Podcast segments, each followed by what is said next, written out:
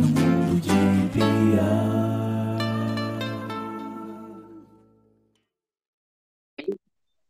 Oi. Oi, Tá dando pra me escutar? tá sim. Tu tá dando pra me escutar? Tá. Bem, ok. Fico bem assim, mas eu tô com o ventilador ligado. Eu imagino. Que aqui em casa tem muito muriçoca, muita. Hoje o bonitinho em casa não vai gritar não, né? Na hora que eu gravar o podcast, meu cachorro. Ele. Quando eu tô gravando. É. Então, assim, eu vou dar a introdução e a gente começa, tudo bem? Certo. Tá começando mais um No Mundo de Bia, tudo bom com vocês? Hoje eu tô com o Eric Mag... Magda aqui. Opa, de novo, Tá. doidinho, Maria. Peraí. Tá começando mais um No Mundo de Bia, tudo bom com vocês? É, hoje a gente vai falar sobre cinema e se apresente. Oi. Eu sou Eric Magda. Eu me formei pela, pelo curso de cinema audiovisual da UFC em 2019. Eu trabalho com cinema desde 2016, com produção, roteiro. É, faço parte da Associação de Críticos da Cecine aqui desde 2020. É, desde 2020. E eu estou muito feliz de ter sido convidado aqui para participar do podcast. É, foi, foi massa. E a gente se conhece, eu acho que desde o clipe do clipe, do clipe é ótimo, do clipe da Aborígenes Viajantes, né? Sim, o Mambembe, que eu tive também na produção, junto com a Amanda Guiar e o Alisson Campos. Aí a gente, eu tava na, na produção, a gente se conheceu e tal. Foi, foi a minha primeira experiência com videoclipe, aquela. Também foi a minha primeira experiência e eu acho que foi. Eu, eu, eu vejo de novo, eu sinto um pouco de vergonha. Mas, enfim, porque, sei lá, eu sou uma péssima. Que nada. Mas o clipe ficou massa, sabe? Eu gostei, eu gostei de ver, ter visto depois, mas eu acho que. sei lá. Enfim, eu acho que eu sou uma péssima atriz. Aí hoje a gente vai falar de cinema, né? É, que é um tema que faz bastante tempo que eu queria ter falado aqui, mas né, eu queria trazer alguém que entenda realmente, que trabalhe com isso, para poder afirmar, porque eu gosto muito de cinema e, e muito de cinema brasileiro, assim, né?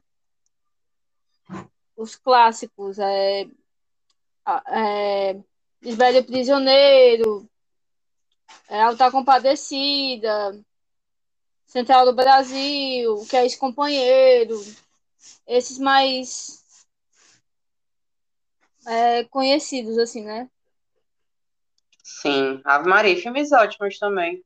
Eu acho que eu não conheço uma pessoa que não goste de Lisbela, Lisbela e Prisioneiro. É, inclusive um dos filmes favoritos aqui de casa. É, Eu- meu eu namorado todos adora, os- adora assistir. Minha vizinha também. Ah, tu assiste com a tua vizinha. Eu, tipo, eu acho que eu sei todas as falas dele. O pessoal aqui de casa também. Sou apaixonada pelo Leléo. Não, nem pelo Leléo, é pelo. É pelo Salton Melo mesmo. Mas, enfim. A gente vai falar de cinema, né? E eu vou fazer, tipo, vou falar um pouquinho das minhas pesquisas, né? Que eu fiz aqui. E depois o Eric vai falar também, né? Tipo, que o cinema, é, como ele surgiu, né? No caso, ele Sim. surgiu pelos. Foi os irmãos Lumière que que descobriram, né? Sim, que inventaram os aparelhos e tal, fizeram as primeiras exibições. É, muito se fala, inclusive, dos irmãos Lumière, mas é tipo, esse cinema que a gente assiste hoje, que é o cinema de ficção, são cinemas de histórias, é, foi criado por uma mulher, que foi a Alice Guy Blanchet, e isso não é normalmente falado sobre. Inclusive, é, em sala de aula, eu acho que durante minha graduação, um pouco foi dito sobre isso. ela não só fez o primeiro cinema de ficção com é, A Fada do Repolho, que é um filme que é, é disponível, ainda existe registro desse filme, ele ainda existe, aí se você for no YouTube pesquisar, existe, mas ela criou filme de ficção e foi a primeira ficção científica, ou seja, o gênero ficção científica que Ela a gente conhece hoje. E criou o cinema, assim. O cinema de ficção, isso. Porque os E- irmãos Lumière trabalhavam mais com registros, eles trabalhavam mais com aquilo lá, vou gravar o que está acontecendo aqui. Aí a Alice Guy foi quem chegou e fez esses, esses filmes com histórias, é, querendo ou não, trazendo elementos de ficção, fantasia. Eu acho que eu já, eu já ouvi falar desse cinema, esse do Repolho, assim. Acho que eu já vi algumas cenas. É, algum- ela lugar na internet eu vi. É a fada do repolho. Se pesquisar no YouTube The Cottage Fairy, é, é, você acha? The Cabbage Fairy. Cabbage. Ah, não sei. Eu vou dar uma pesquisada. É, aí, aqui na minha pesquisa, né, é, tem falando que os primeiros. é, as primeiras coisas que tem de, de cinema brasileiro são os retratos do cotidiano, né? Sim. Que era relatado o que era passado na época, né? Aí depois surgiu o cinema novo, e o cinema novo ele mostrava o lado político, né? Mostrava a, a, a estética da fome durante a ditadura. Ele foi alvo, né? Dos militares, porque eles não queriam mostrar é, a parte ruim do Brasil, né? Como sempre, os militares querendo acabar. Isso, exatamente. Sempre fazendo tudo para ser contra a cultura. E sempre querendo acabar com a nossa alegria, né? Tipo, tirar o que é o cinema, o que é, é artístico, deixar o povo infeliz, né? Como é manter a uma narrativa própria. Não permitir as múltiplas narrativas e querer pintar uma narrativa que nem sempre é a real. Que é exatamente o que eles queriam durante essa época, que, tipo, não vamos mostrar o Brasil com a fome, com isso, porque, tipo, não é o que a gente Como quer mostrar, que é o que estava acontecendo. É, exatamente. Aí depois, assim. Opa!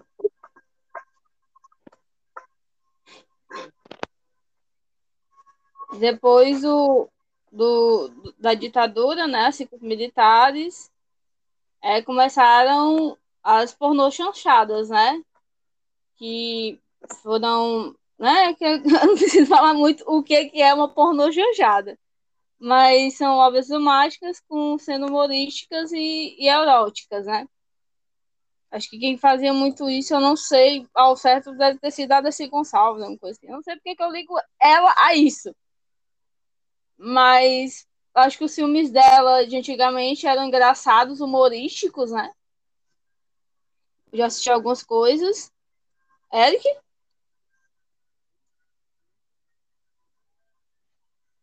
E. Eu acho que ele não tá me ouvindo. Eric?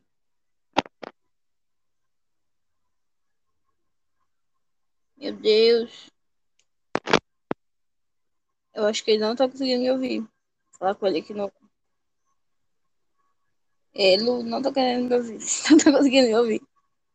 Meu Deus. Tá, tá cortando? Tu não tá conseguindo me ouvir? Eu tô conseguindo te escutar, tu não tá conseguindo me escutar? Não, ficou meio mudo. Acho que uns minutos. Pois Mas tu- agora tá ok? É... Tá, tá ok. Ah, então pronto. Deu um corte. Ele não, ele não tá me ouvindo, não. Eu tô!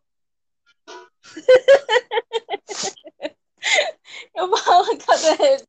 Cadê ele? Cadê ele? Não, Sim, mas é, tá aí eu já- certo. A gente tá falando das pornô chanchadas, né? Sim.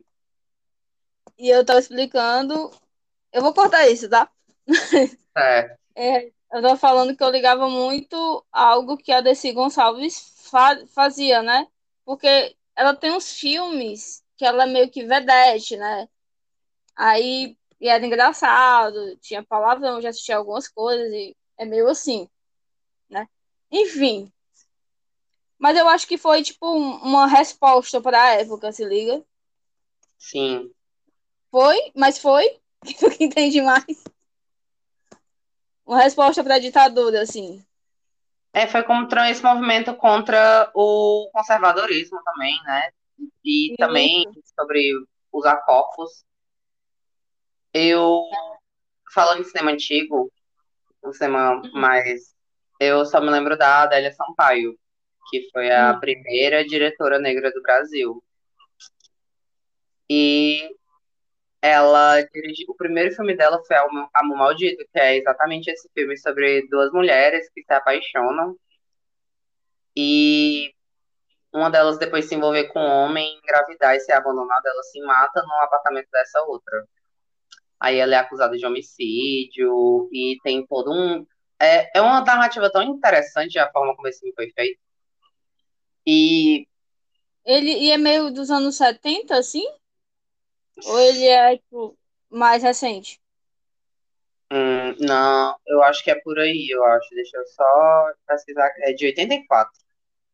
Ah, é tipo, então é nessa época mesmo de ditadura, né? Não tinha Sim. muito o que, que ser feito, né? E Mas- é interessante saber que, tipo assim, foi um dos primeiros filmes é, dirigidos por uma mulher preta. Foi o primeiro filme longa dirigido por uma mulher preta brasileira. E pensar como é, é uma narrativa específica, né? Porque, tipo, é um filme pra, na época eu acho que era para maiores, que eram sobre duas mulheres apaixonadas. E envolvia cenas, assim, de sexo e essas coisas. E pensar como é o movimento realmente é exatamente um pensamento em um movimento de, de cinema que foi contra uma, um conservadorismo brasileiro e sobre é, importantes nomes desses movimentos. E é importante ver também quanto tempo tem essa luta, né? A luta Sim. que te representa, né, LGBT, e o quanto isso, é, há quanto tempo essa luta vem sendo, né, é, pedindo respeito, pedindo uma, né, uma, uma voz, alguma coisa assim. Eu, inclusive, faço parte de uma ideia de que é, é muito mais sobre o. é, quando eu falo de cinema, eu não gosto de pensar especificamente um cinema queer ou um cinema negro quando a gente vai falar de cinema, porque são duas coisas que são intrinsecas do cinema. Eu não acho que a gente pode literalmente falar, o cinema é majoritariamente branco e hétero, então esse é o foco do cinema. Eu acho, eu sempre busco através de Ah, né? Não pode separar. é, através de minhas pesquisas e meus textos, trazer esses cinemas é, negros e queer como referência, entendeu? É, e é muito sobre como a gente passou muito tempo com é, é, ideia de que o gênero cinema- cinematográfico, porque gêneros cinematográficos são vários. A gente tem de ação, de aventura, de horror, de suspense, comédia, romance. E, por muito tempo, é, tentaram estabelecer o cinema queer como um gênero. Então, era um tipo. Tanto que, se você pegar narrativas pré. Né, pré essa década, você só tem filme. A maioria dos filmes queer são aquelas histórias de aceitação, são aquelas histórias de superação, são aquelas histórias de romance fadadas ao fracasso. E recentemente a gente meio que viu. Hum? do romance, né? É sempre é, indo pro lado do romance, sendo que é uma vida ali, tem que falar da luta que tem, daquilo que aquela pessoa passou, assim. Eu acho importante esses, esses filmes. E assim, até buscando falar do romance, é muita, muito importante pensar que a maioria dos romances retratados antigamente em cinema queer é, são romances é, fadados a fracasso ou a tragédias. alguém morre, sempre tem algum problema. Isso. São romances fadados a aquelas pessoas não conseguirem estar juntas por causa de uma sociedade homofóbica. São romances fadados a uma das pessoas ou se matando ou sendo morta por, uma, por pessoas homofóbicas. E é tipo, são. Isso meio que se repete constantemente ao longo do. É como se não tivesse outro. Tipo assim, só tivesse um. um como é que eu posso dizer? Se tivesse um, um roteiro, assim, uma cabeça de um roteiro e as pessoas vão só mudando o lugar da, da história. É como a gente falou da ditadura e tal, é como aquilo, aquele princípio de uma só narrativa. Isso, só uma. É, verdade.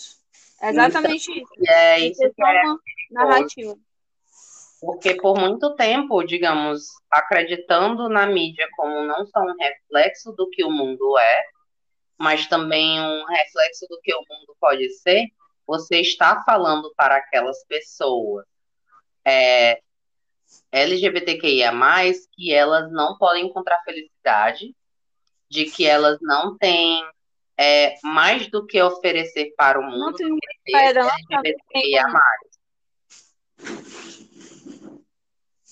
Não existe esperança, um caminho, né? Tipo, é tipo, existe, é, é possível as pessoas serem felizes, né?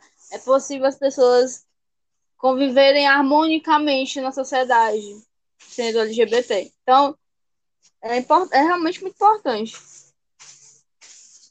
E a gente tem também é porque um viés já é ser LGBTQIA+, outro viés é tipo quando você pega corpos trans, entendeu? Dentro de, de audiovisual.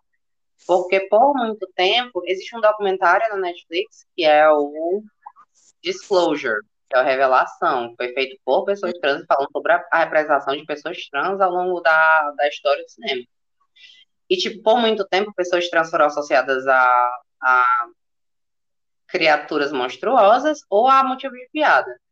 A gente, em 2020... Aqui no Brasil, sempre vai pro lado do humor, né?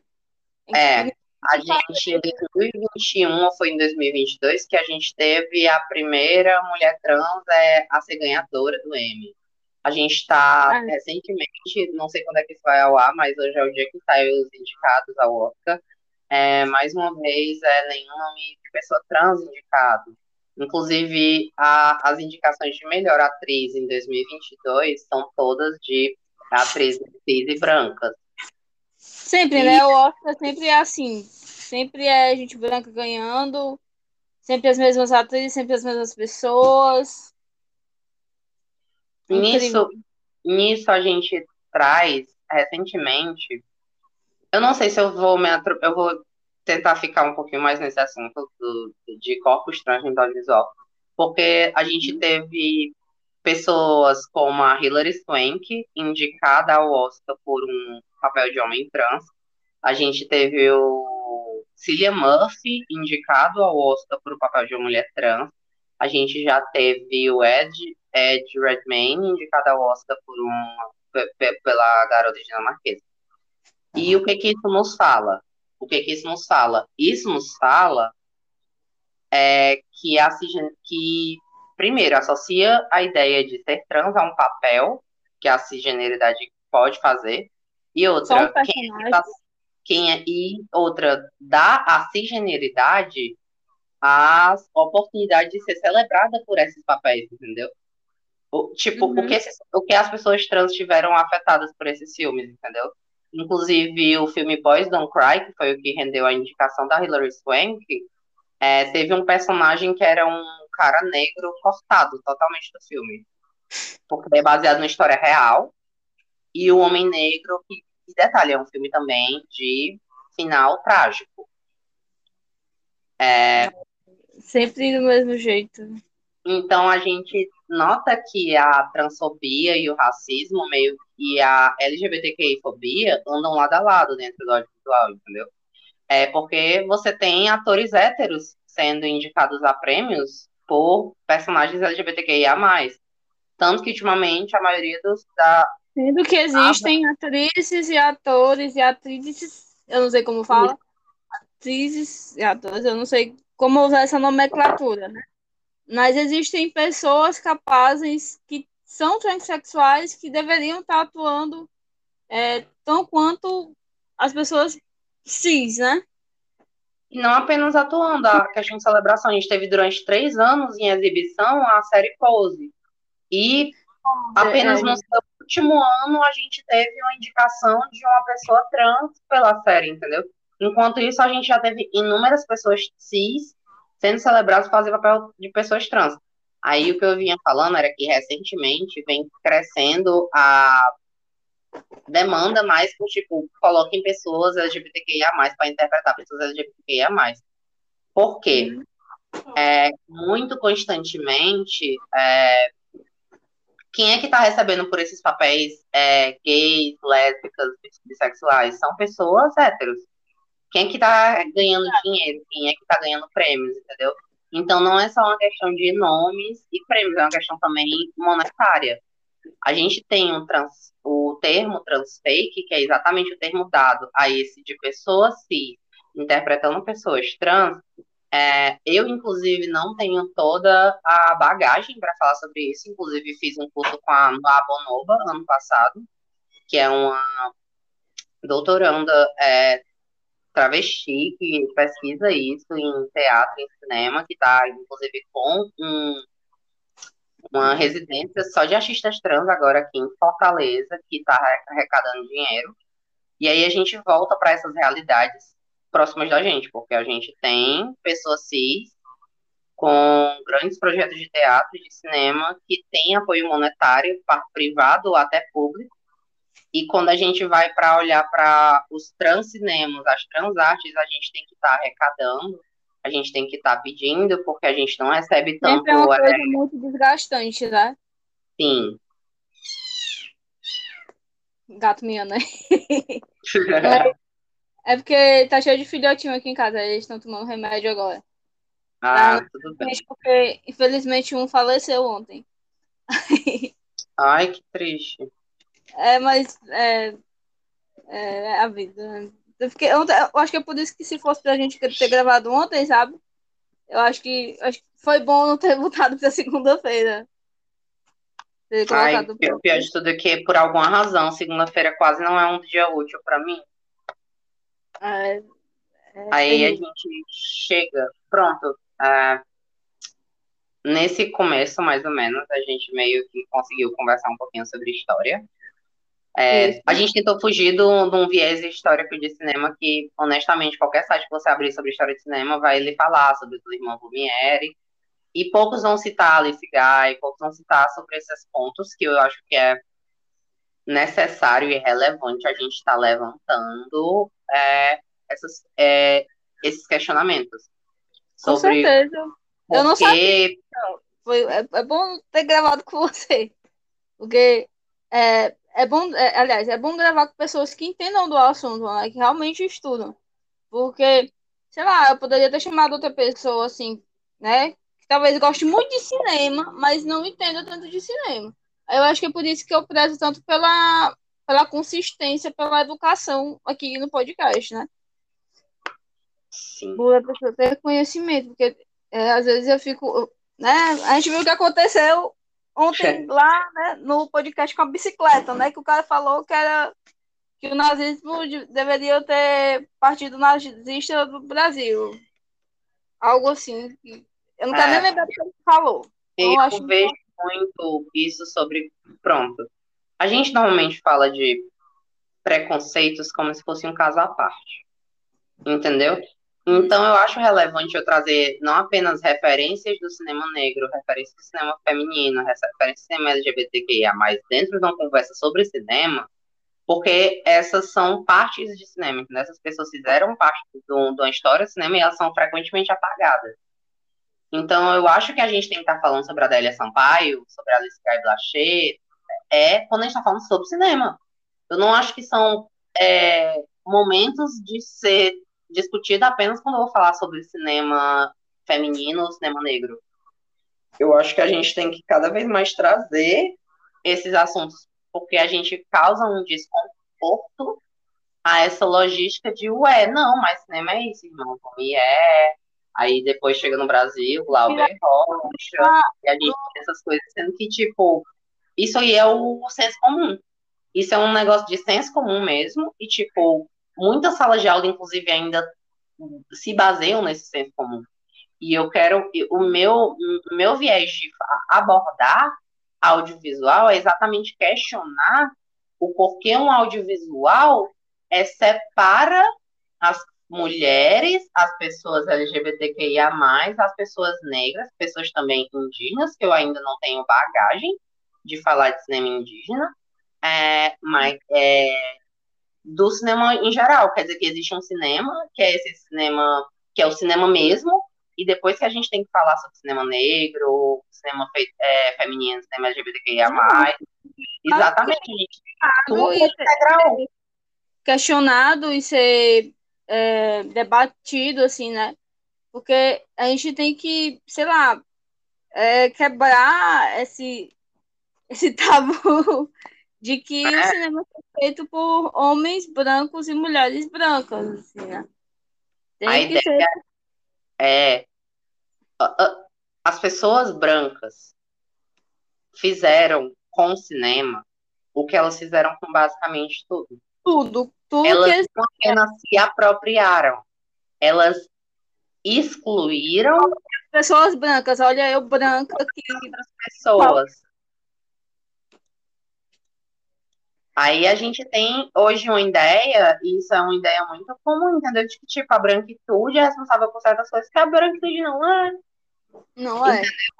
Não é. é eu, como pessoa racismo, tem os preconceitos, tem a LGBT, LGBTfobia, tem o, a transfobia, existe. As pessoas morrem por elas serem quem elas são. Não é Sim. é por uma opinião diferente, porque ela se veste diferente, porque ela, ela age de uma forma, ou porque ela se comporta. É, não, é porque ela é daquele jeito. Não é uma coisa que como é que eu posso dizer? Não é um fato, é, é, só, é só como elas são, né? Não é. Ai, mas fulano é arrogante e quando, ela te, quando ele tem um tique, ou ele tem um tique, ele fica. Aí não sei o quê, né? Ele, ele mostra quem ele é. Sexual. Não é isso, porque todo mundo fica ra com raiva, todo mundo fica puto na vida. Entende? E você não respeitar esse, esse tipo, fazer piada e lidar dessa forma, não vai ajudar. Né? E excluir essas pessoas, excluir essas pessoas, excluir as pessoas é, como tudo, é, é ruim, não é só para a pessoa que falou isso, é ruim para todo mundo, para a sociedade isso. Tá conseguindo entender o que eu quero dizer? Tô, tô. A gente, eu acho que é muito importante, é, cada vez mais, buscar uma compreensão de que o problema não é o agora. Por quê? As pessoas associam muito essas causas sociais a algo que veio para agora. Associam muito a luta de pessoas LGBTQIA, a uma coisa de agora, luta de pessoas negras, sendo que essas lutas não são recentes. O problema é que, recentemente, a gente está tendo maior capacidade de ter nossas vozes é, reproduzidas. E assim, ouvidas. Silenciadas também, né? Com mais força. Isso. Porque a gente vive um governo que é completa, que meio que tipo abriu a, eu vou usar essa palavra, abriu as portas do inferno, assim, né? Para a pessoa que é, é LGBTfóbica, para a pessoa que é racista, abriu as portas. E é tanto que demorou muito tempo do Marighella, que é um filme muito foda, sair, né? Ser distribuído. Sim. E ainda reclamaram né? Eu já vi, eu vi reclamações em 2019, foi 2000, não, foi 2019. Ai, o tema, o tema do Enem foi sobre cinema, mó paia. Não. Por que, que você não estudou? Por que, que você não foi atrás? O cinema estava passando, ainda está passando por muitos problemas no, no Brasil. Né? As artes em si, né? Por muitos problemas. A gente viu é, um museu ser destruído e ninguém meio que fazer nada na época, né? Eu acho, eu acho até engraçado as pessoas é, rechaçarem as artes como se não fosse algo necessário. Porque a gente veio 2020 para cá, a gente teve uma pandemia. Os primeiro, o primeiro ano dessa pandemia foi extremamente marcado por um lockdown. Um lockdown onde realmente tiveram pessoas que não saíram nas ruas durante meses. É, o que essas pessoas faziam? Porque, tipo, você não podia sair para festa, você não podia encontrar amigos. Muito, muito que foi salvo da sanidade dessas pessoas foi estar em casa e poder ver um filme, poder ver uma série, poder escutar uma música. Entendeu? É, é como se as pessoas não soubessem, não fossem capazes de reconhecer a realidade da qual é, elas vivem, reconhecer o impacto das artes é, nesse mundo onde elas vivem. É como se esse momento de lazer fosse um momento que só brota ali, entendeu? Fosse como não, não fosse tipo meses de trabalho dessas pessoas para fazer esse material. E eu não vou jogar juízo de valor sobre ah, o que é bom, o que é ruim. É, querendo ou não, há profissionais envolvidos naquelas obras e há pessoas responsáveis por trazer isso até nós. E essas pessoas, muitas vezes, elas estão trabalhando com sangue e suor e não estão sendo tão bonificadas quanto elas deveriam, entendeu? Não são remuneradas e... do jeito que, às vezes, o ator, coadjuvante não, o ator principal, né, está sendo tratado, assim, né? São as regalias do, do entretenimento. É preocupante. Eu é preocupante não... é, quando você pega. É, não sei se tu tá assistindo BBB. Não tô, mas eu sei em algumas coisas porque mas, eu tô tipo, Você pega o Douglas, que foi um grande nome do cinema, porque o Douglas foi o primeiro ator indicado. O Douglas foi o primeiro ator brasileiro indicado ao Emmy. Tipo, Douglas foi a prim primeira pessoa brasileira atuando em cada M.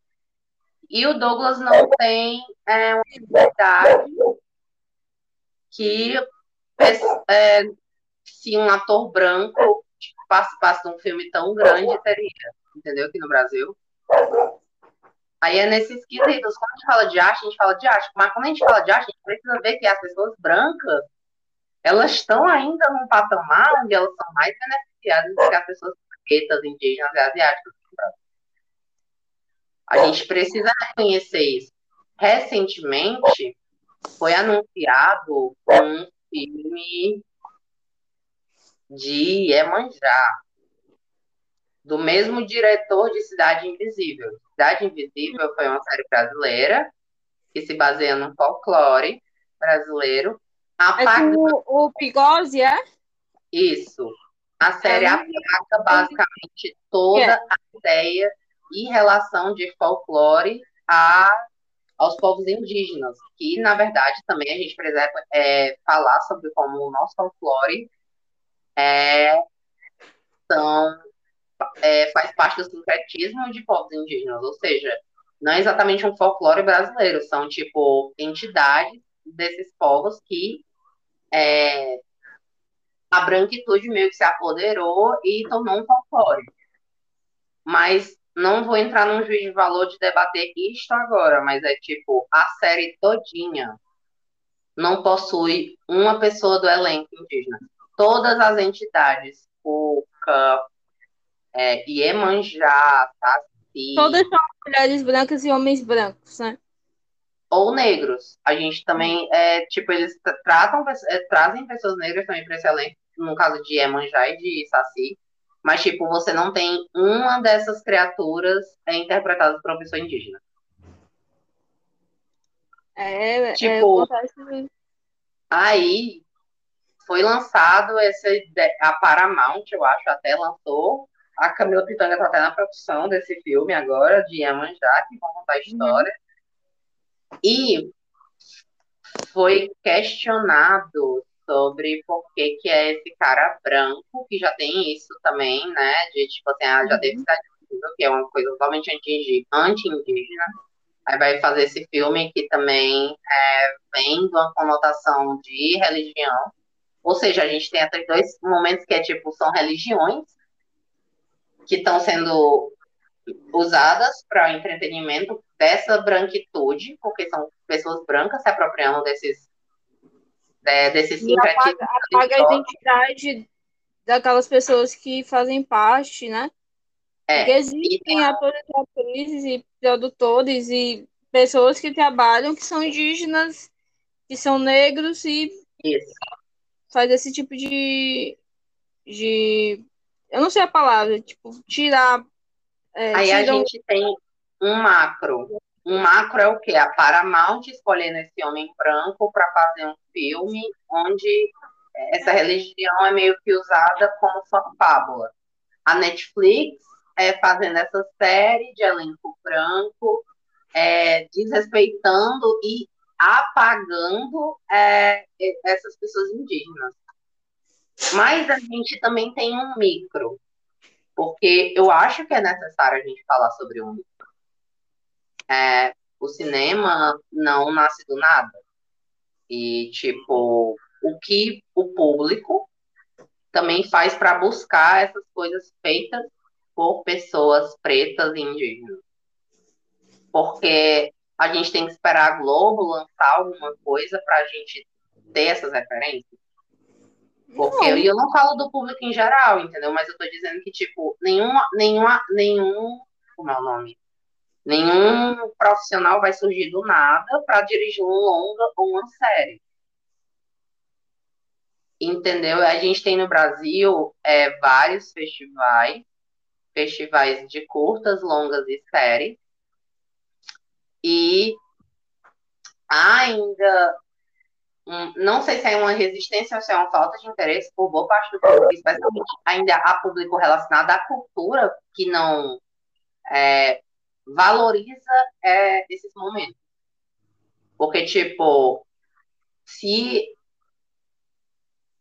a Paramount poderia sim ter escolhido diretores negros, é, pessoas negras, é, para realizar esse filme da Iemanjá. Mas eu, como telespectador, eu, como pessoa que estou questionando isso, me dê aí cinco referências brasileiras de pessoas negras que façam audiovisual. Eu posso sim culpar os nossos meios de produção, porque é o que chega a nós, mas também, tipo, essas pessoas estão fazendo audiovisual, porque uma das coisas que eu conheço aqui no Ceará são pessoas pretas fazendo audiovisual fantástico. É, tanto que tem. Tem, é, eu não vi, eu não vi ainda Cabeça de Negro, mas eu sei que é um filme muito importante, né? Sim. No audiovisual. é dirigido pelo Del Cardoso. A gente tem, tipo. E é um filme que foi feito e, tipo, assim, que honestamente eu sinto que ele poderia ter ganhado o Oscar. É, E, tipo, é um dos filmes que é extremamente relevante pra gente, entendeu? Pra nossa sim, cultura, relevante. Como Eu pessoa, conheço, Brasil, eu Cidade Negra passa fez o filme. Conheço assim de vista, né? Que ela namora Uhum. casada com o Hierro, né? Aí, tipo, já vi a Nicole algumas vezes. Mas eu, eu não sabia que ela era atriz assim, né? Eu vi, algum, eu vi o trailer, vi algumas coisas do Cabeça de Negro e, e eu, realmente eu, Bianca, né? Eu sou ignorante em cinema, mas eu preciso ver. Mas é muito sobre, é, eu acho que a necessidade de haver maior valorização desses profissionais pelo público e pelas empresas. Eu não acho que o peso é igual, porque, claro, que eu, é, pessoa, Eric Magda, tenho o mesmo juiz de valor que a Netflix. Claro que não. Mas é que, tipo, o que eu, Eric Magda, posso fazer, entendeu? É Mas muito eu- pensar sobre, sim, qual é o cinema que eu estou consumindo, o que, que eu estou consumindo, entendeu? E a gente tem o. é, não sei se ainda é aberto, vou até pesquisar aqui agora. É, tínhamos Manda o. que tu tá falando aí, viu? Hã? Os links que tu vai, aí tu me manda depois. A gente. Deixa eu ver qual é a atualização. É, faz um tempão. A gente. É, ficou com. Esse não tá mais aberto. A gente teve o Astroflix, Uhum. que era uma central de produções por pessoas negras, protagonizado por pessoas negras. E a gente tem o Teletrans aberto. Uhum. Justamente são narrativas feitas por pessoas trans, com pessoas trans também. Mas o focado é exatamente esses profissionais trans. Inclusive, um dos em destaque aqui é Pátria, que tem, que tem pessoas não binárias envolvidas. E é um filme cearense falando sobre o Brasil, entendeu? E é um dos filmes que já teve em festivais, em diferentes festivais, de Liv Costa e Sani Maia. Hum. E a E gente fala tem questões, a gente tem essas coisas, e a gente precisa que as pessoas assistam, entendeu? É, eu vejo muito co- é, ser cobrado real a divulgação e tal. Gente, fazer audiovisual no Brasil como pessoa, como artista independente já é extremamente difícil. Fazer audiovisual no Brasil como artista independente, negra e ou trans é mil vezes mais difícil. Então, é Mil vezes tipo, você está cobrando destas pessoas que já lidam com todo um problema é, estrutural dentro de uma sociedade, dentro do, do mercado. Gente, é, é, tipo, a gente já tá lançando o nosso, a gente já tá fazendo o nosso. Então, a gente. Isso já é esforço pesado para nós, entendeu? Isso já é esforço Sim, é pesado conheço gente que, tipo, ah, é isso, eu vou gastar aqui do meu salário para fazer esse filme. Ah, eu vou aqui vender rifa para fazer esse filme. Eu, inclusive, estou fazendo uma arrecadação para fazer É. Pra ir falar, pra tu falar tanto da arrecadação quanto da VSPIS, VSPIS, né? É, Pra falar um pouco dos teus projetos, a VSPIS. Pode, pode falar. Pronto. A VSPs é um coletivo audiovisual que foi formado em 2016 por pessoas, é, majoritariamente pessoas negras, pessoas é, LGBTQIA+. Ah, Nosso foco não é só fazer um cinema, a gente- é, que a gente também tem vários tipos de produção. Esse ano, ano passado, a gente estreou nosso trabalho que é Sem Ser Binária, que é uma série documental em quatro partes, acompanhando a vida de três drags, são pessoas não binárias, Fortaleza. Mas também criar narrativas protagonizadas por pessoas é, negras e não cis dentro do audiovisual fantástico. A gente teve o nosso primeiro curta Ráfisa, que é sobre uma anti-heroína travesti preta que busca que ela termina se envolvendo num problema, conhece essa mulher que sofre agressões do marido e ela toma essa decisão de se tornar essa figura que vai é, começar a agir de forma anti-heróica e punir homens é, que agridem mulheres. Aí, Uhum. depois de Rafis, a gente teve o. Ah, Rafis foi dirigido por Letícia Aguiar. Aí, depois do Rafis, a gente teve o Dança Afro da Escuridão, que também é um filme fantástico, que a gente brinca com o horror, com a fantasia e com essa atmosfera. atmosfera. É, ele é roteirizado e dirigido pela Sandra Marques, que é uma profissional que ela ilustra, ela monta e ela faz fotografia também. Uhum. É... É a música? Não. Hã? Não, esquece. Eu sei que você quer uma pessoa, mas enfim.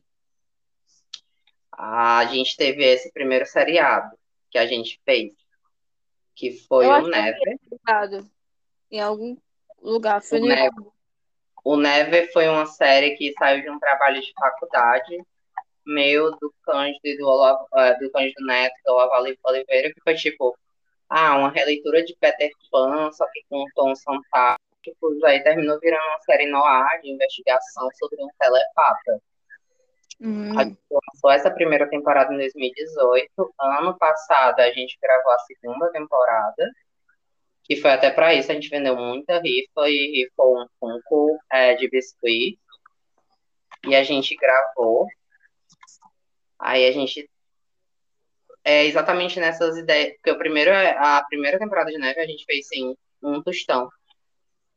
E foi uma luta, e o pessoal era. A gente gravou a maioria no campus da nossa faculdade, o editou dentro, do, dentro da faculdade também.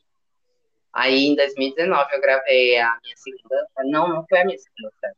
Entre, entre Neve, depois de Neve, trabalhei com a Block Filmes na série Licos, que tem é, do Evaldo Santos, da Amanda Costa.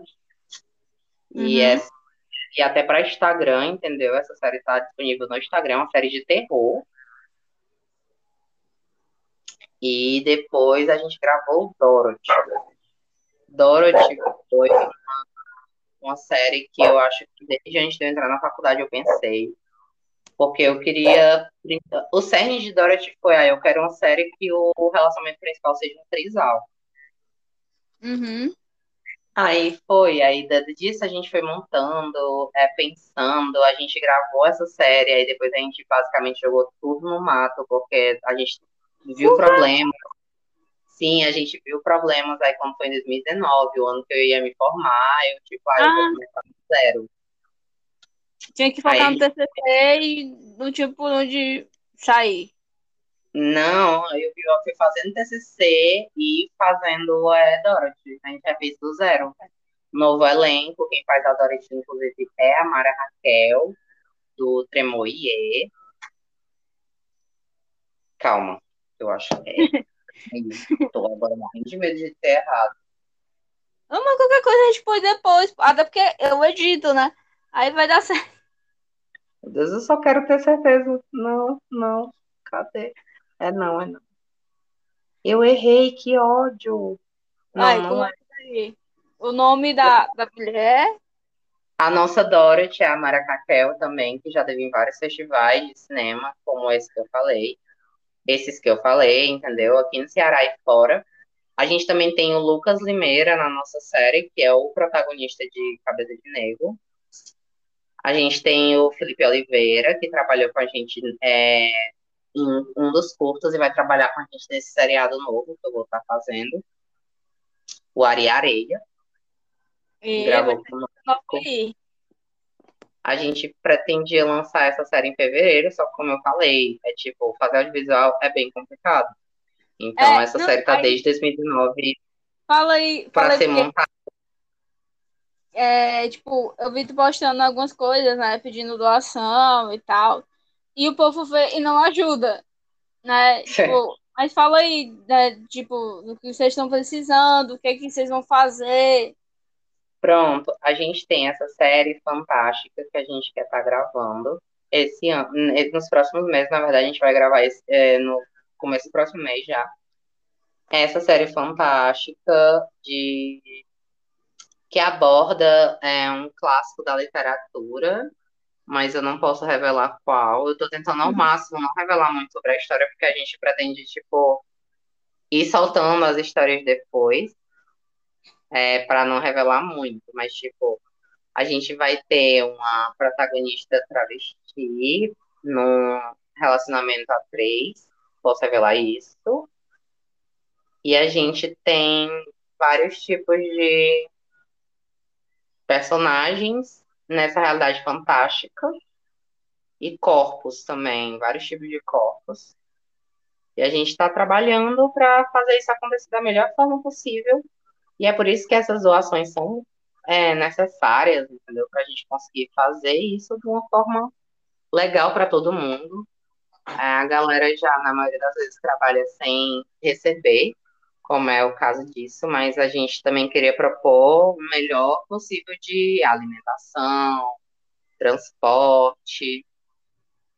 É um conforto, né? Tipo, para poder fazer as coisas fluírem melhor. É porque Isso. o audiovisual não é um negócio fácil de fazer. Eu sei disso porque eu tenho podcast e eu tenho que, às vezes, mostrar a minha cara. Vou até dar explicação aqui nesse, nesse episódio aqui. Tipo, por que, que eu parei de gravar live? Porque eu não me sentia muito confortável com live, sabe? talvez um dia eu volte para gravar lives grandes, assim, de. né? Mas eu tenho um pouquinho de, de vergonha. E dá um pouquinho de trabalho também gravar. É, tem um lugar para gravar, eu gravo em casa, né? Deve estar tá ouvindo assim a, as zoada aqui dos vizinhos, é terrível. É, e depois exportar, editar, é complicado, sabe? O, o audiovisual ele não é para quem tem, é, assim, que acha que, ah, eu vou ser famoso. Não é assim que as coisas acontecem. É muito suor, muito trampo para você ter alguma coisa no audiovisual, assim.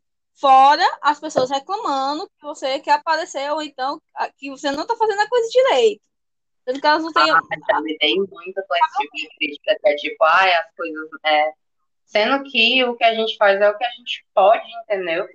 E eu acho que dentro de uma hegemonia burguesa, onde a gente não tem sempre o acesso que, tipo, pessoas ricas têm, eu acho tão é, ridículo você reclamar de, desse tipo de coisa para as pessoas, que é tipo, cara, eu tô aqui lutando, eu tô aqui deixando de comer para conseguir gravar tal coisa para tu vir virar. Ai, isso podia ter sido. É tipo.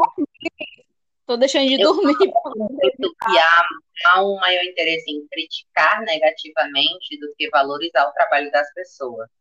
Eu já trabalhei com uma pessoa, que eu não vou dar nomes, que realmente é tipo absolutamente tudo, e todo mundo que já trabalhou com essa pessoa é, não trabalhava direito, só ela trabalhava direito. E, tipo, isso é maçante, entendeu? Isso é maçante porque você tira